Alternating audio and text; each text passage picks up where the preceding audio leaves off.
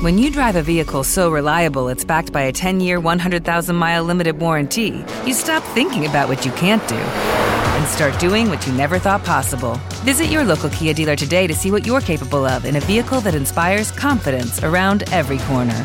Kia, movement that inspires. Call 800 333 4KIA for details. Always drive safely. Limited inventory available. Warranties include 10 year 100,000 mile powertrain and 5 year 60,000 mile basic. Warranties are limited. See retailer for details.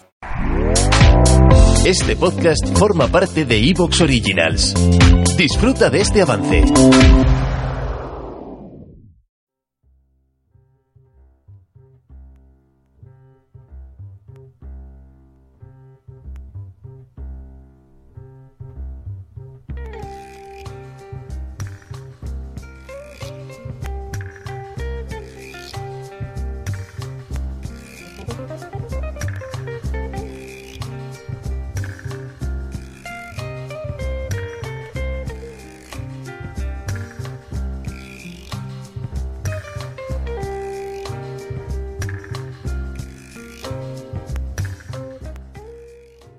Para empezar esta tercera parte sobre la búsqueda del saber a través de la teosofía que venimos haciendo estas semanas, y dado que en el anterior capítulo llegamos al neoplatonismo, hoy comenzaremos viendo algunos de sus conceptos generales para luego centrarnos en los autores de su origen, en Amonio Sacas, en Plotino y en Porfirio. Esta parte la veremos en dos tandas hoy y el próximo día. Según diversos filósofos, podría decirse que el neoplatonismo no es tanto un conjunto de ideas, sino que más bien nombra una serie de pensadores con ciertas ideas en común, que comenzó con Amonio Sacas y su alumno Plotino y que se extendió hasta los siglos V y VI. Una de esas ideas principales es que toda la realidad se puede derivar de un solo principio, el uno.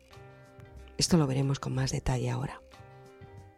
Después de Plotino y hasta el siglo VI, en el neoplatonismo se distinguen tres periodos o vías de desarrollo. El constituido por el trabajo de su alumno Porfirio, en el siglo III y principios del IV, al mismo tiempo jámblico, sirio neoplatónico de origen árabe, que marcaría la dirección del neoplatonismo a partir de ese momento, y un tercer periodo en los dos siglos siguientes, el quinto y el sexto, con el florecimiento de las academias de Alejandría y Atenas. Después de ese tiempo el neoplatonismo continuó influyendo, y no solo filosóficamente, sino también religiosa y socialmente. Así, en la Edad Media, las ideas neoplatónicas seguirán vivas en pensadores tanto musulmanes como cristianos y judíos. Este hecho, el de su presencia en las tres principales religiones abrahámicas, es realmente destacable. Como vimos en los dos capítulos anteriores, la influencia de distintas fuentes, la amplitud de la mirada y el cobijo que el neoplatonismo otorga es una constante desde el principio y aporta una pista válida sobre la universalidad del conocimiento del saber del que es objeto esta serie de podcasts que estamos haciendo.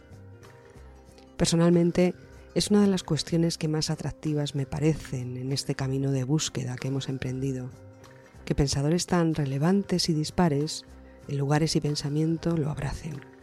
Por citar algunos, tenemos a los árabes Maimónides y Al-Farabi, al propio Santo Tomás de Aquino y también al místico Edgar.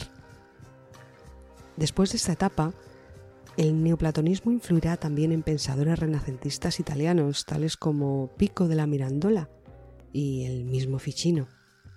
Siglos después, el neoplatonismo seguirá presente eh, en el universalismo del siglo XIX, llegando hasta nuestros días a través, por ejemplo, de cierta espiritualidad actual.